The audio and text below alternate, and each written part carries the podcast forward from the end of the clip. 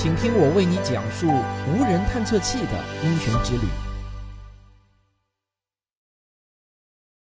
一九九零年二月，旅行者号任务公共信息办公室的主任朱瑞·范德伍德坐在办公桌前呢，是头疼不已，因为就在刚刚啊，在距离地球大约六十亿千米的地方，旅行者一号朝着太阳的方向拍摄了六十张照片，但是呢，却迟迟没有办法接收回来。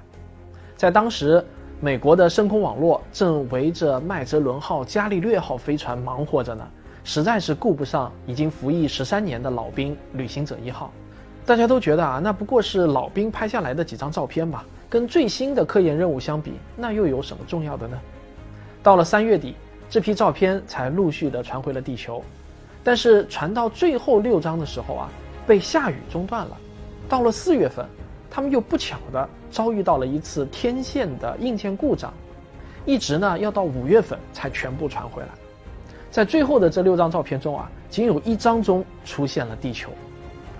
而当这张看似普普通通的照片公之于众的时候啊，没想到竟然引发了轰动效应。历经波折才得以返回地球的他，被很多评论者认为啊，这是旅行者号任务中最有意义的一张照片。甚至呢，被评为人类太空探索史上最有象征性的照片之一。这张照片就被称为“暗淡蓝点”。看到这张照片，你可能呢是一下子没有反应过来，这张照片为什么会得到如此高的评价呢？难道它比人类在月球上留下的那张脚印的照片还要经典吗？这个啊，要让我从头给你讲起了。在二十世纪七十年代以前。人们对土星、木星这些气态行星，那几乎呢没有什么了解。直到先驱者十号和先驱者十一号在飞掠的时候啊，拍下了他们的照片，这才大大激发了人们的探索欲。这批照片尽管呢还是非常的模糊，但是清晰度啊远远超过地面望远镜拍摄的。它们展现了气态行星奇特面貌的冰山一角。在那个时候。人们还在猜测气态行星的表面温度是不是能达到可怕的上万摄氏度，还猜想他们的卫星是不是像月亮一样毫无生机呢？终于在1977年，NASA 派出了一对孪生兄弟为我们一探究竟。这就是我们今天这期节目的主角，大名鼎鼎的旅行者号探测器。旅行者号孪生兄弟啊，分别于1977年8月20日和9月5日。在佛罗里达州的卡纳维拉尔角发射升空，他们的发射时间呢，仅仅相差了半个月。他们俩呢，是几乎啊完全相同的两艘飞船。从外观上来看呢，他们都像是一个光秃秃的大锅盖啊，垂着几条又细又长的手臂，看似轻盈，但是呢，它们呢重约八百公斤，和一辆小汽车差不多重。每个飞船都有一个心脏，是一个复杂的十面体。包含着大量的电子器件，心脏的前面呢是一个直径三点三米的高增益天线，用来和地球保持联系。从心脏向外延伸出两个吊杆，上面安置着十个重要的科学仪器，包括照相机、光谱仪，还有测量磁场、带电粒子、宇宙线的设备等等。两艘旅行者号开启了他们的惊奇之旅，这是一场非常遥远的旅程。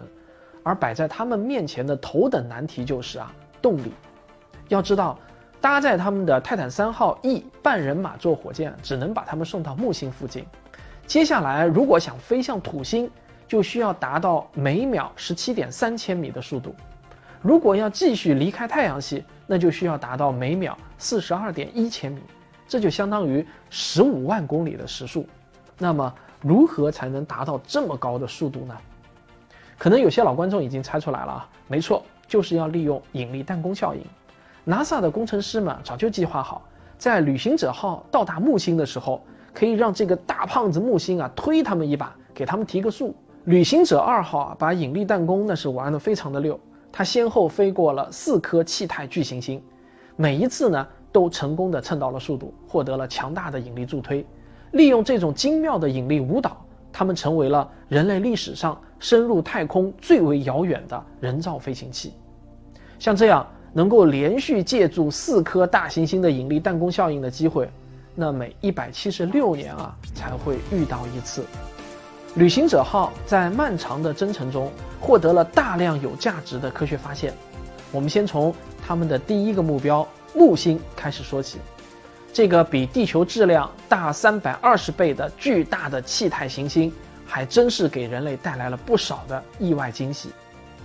旅行者一号和旅行者二号在一九七九年先后抵达木星，观察了木星上最重要的特征，也就是大红斑。他们发现。大红斑是一个巨大的反气旋，周边有着大量的漩涡和小型风暴。大红斑的面积那是大的惊人啊，足以吞下整个地球。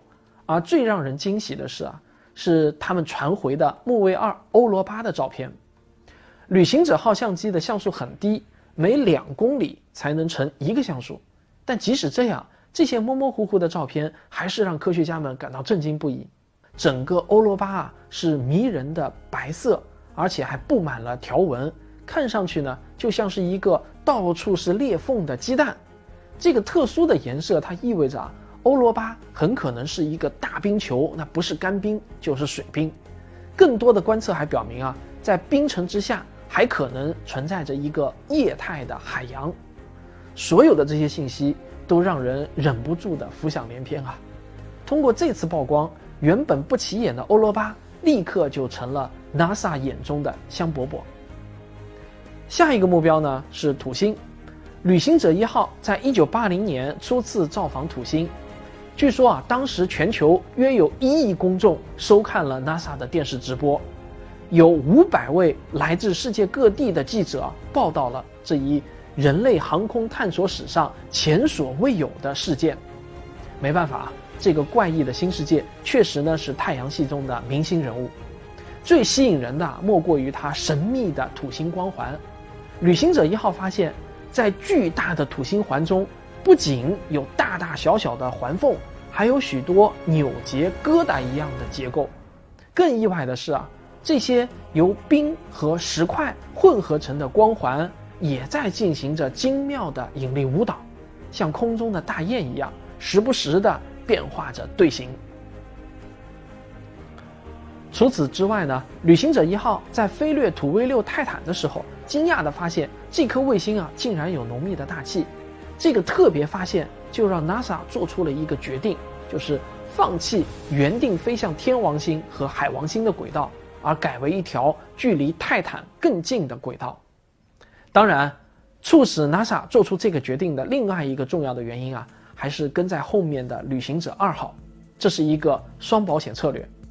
在拜访完土星之后，旅行者二号继续向着前方的天王星、海王星旅行。在旅行者二号之前，我们对暗弱而朦胧的天王星、海王星了解的呢还很少。旅行者二号是唯一飞越这两颗外行星的探测器，它都有一些什么样的收获呢？旅行者二号发现啊。海王星上面风速极高，能达到每小时将近两千千米。在海王星上面啊，也有一颗大黑斑，大小与木星的大红斑差不多。除此之外呢，他还发现了许多好玩的卫星，比如天卫五米兰达，它的直径呢只有四百八十千米的样子，但是呢却有着巨大的峡谷和十几公里高的地形。一些年老的特征和年轻的特征在它的身上奇妙而和谐地共存着。再比如啊，海卫一特里同是太阳系中最冷的卫星，它的表面温度呢低达零下二百三十五摄氏度，这种低温足以将任何气体都给冻成固体。在离开天王星、海王星之后，旅行者二号继一号之后也开始向太阳系外流浪。这无疑是非常激动人心的，他们即将到达此前任何飞行器都从未探访过的神秘地带。虽然他们的先辈先驱者号探测器此时呢离太阳更远，但是旅行者号凭借着速度优势会飞得更远。更重要的是啊，先驱者号已经失去了与地球的联系，而旅行者号呢则依然保持着通讯。他们是人类深空探测的一个里程碑。太阳系之外有什么呢？太阳系的边界到底在哪里呢？其实啊，这是一个有争议的话题。但旅行者号确实跨越了一个神秘的边界。要知道，太阳的上层大气不断向各个方向发射出高能的带电粒子，这些太阳风以每小时一百六十万千米的速度穿越宇宙，跨越行星，但是到了某个地方，却会突然降速，像急刹车一样慢下来。这个地方就是弥漫于恒星和恒星之间的空间区域，充斥着由氢。和氦组成的稀薄气体。二零零四年十二月，旅行者一号穿越了这个特殊的区域。几年后，旅行者二号也跟随他的伙伴闯进了这个未知的世界。他们得到了令人吃惊的结果。在这之前，人们一直以为远离太阳系的空间是很平滑的，没有什么结构。但事实却证明啊，太阳系的边缘并不光滑，也并不宁静。而是充满了宽约一点六亿千米的混乱的磁场泡泡，而六年后的二零一零年十二月，旅行者一号观测到它身边太阳风粒子的速度减到了零，也就是说啊，它到达了一个连太阳风都无法到达的地方，抵达了一个神秘莫测的新世界的边缘，恒星与恒星之间的广阔空间，直到现在。四十多岁高龄的他们仍然继续飞驰着，这个给我们带来无数惊喜的故事啊还没有结束。在旅行者号所有令人惊叹的成就中，我想特别强调其中的两项。第一项成就就是我在节目一开始提到的那张暗淡蓝点的照片，它是由旅行者号成像科学团队中的一员、著名的科学家卡尔萨根提议拍摄的。他提议让旅行者号在跃出海王星轨道。离开黄道面之时，回眸一瞥，给我们的地球家园拍一张照片。要知道，回眸一瞥这句话说起来容易，那做起来呢是很难的。光是编写指令就要耗费许多的劳力，还要耗费宝贵的旅行者号的动力，更何况呢还不一定有什么科学回报。NASA 的官员最开始呢并不太乐意，但是万幸的是啊，在一九九零年的二月。旅行者号还是执行了这个看似意义不大的任务，在距离地球大约六十亿千米的地方，它回过身，朝向太阳的方向拍摄了六十张快照。这些照片足足用了三个月的时间才传回地球，这其中仅有一张包含了我们的地球。人们看到偌大的宇宙背景中，地球藏在散射的太阳光中，就像它的名字“暗淡蓝点”一样。毫不起眼，相当的暗淡，就占了那么一个小小的空间，像黑板上的一颗小芝麻。正是这张照片，无情地揭示了地球在太阳系中的真实模样，以强烈的视觉效果宣告着：“嘿，人类，你们在宇宙中实在是太微不足道了。”这张能够重塑人类宇宙观的照片，也因此成为旅行者号任务中最有意义的瞬间。甚至是人类太空探索史上最有象征性的剪影。It's that humility that science gives us, that weans us from our childhood need to be the center of things. And Voyager gave us that image of the Earth that is so heart tugging because it's you can't look at that image and not think of how fragile how fragile our world is 另一项成就就是同样非常著名的旅行者号金唱片这是一张不折不扣可以播放的镀金的铜制唱片是我们送给外星人的可爱礼物最开始啊是由法兰克德雷克提出用一种类似留声机唱片的设备来记录声音和照片它可以像电视一样播放，除非呢是非常不幸的遭遇到了物理的碰撞，这张唱片可以保存十亿年之久，因为在真空中呢不会被腐蚀掉。金唱片已经不是人类送给外星人的第一份礼物了，但是呢，它却是第一份携带了地球声音、音乐和照片的礼物。格外有趣的是啊，这里面有五十五条人类的问候语。让我们来听一下。各位都好吧？我们都很想念你们，有空请到这儿来玩。当然，这种向外星文明暴露地球信息的行为，在我们现在看来啊，争议是比较大的。不过当时的人们并没有觉得这有什么不妥。旅行者号现在呢，仍然在奔往星际太空的路上，不断的向我们发回微弱的信号。我们在旅行者号上投注了美好的希望，同时啊，我们也清醒的明白，这些希望很可能会落空。但旅行者号的行动本身就在向宇宙中的其他生命表明了人类的一种品质，也就是在物理上，我们是相当脆弱的，我们也和其他物种一样可能会走向灭绝。但是，在精神上，我们始终保持着乐观。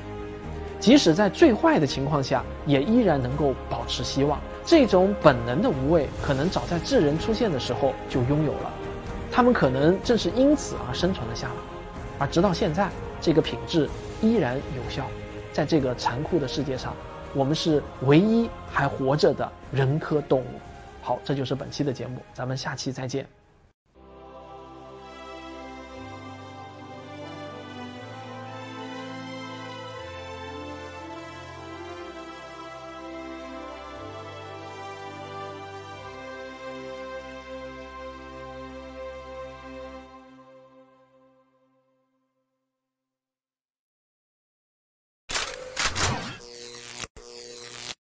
You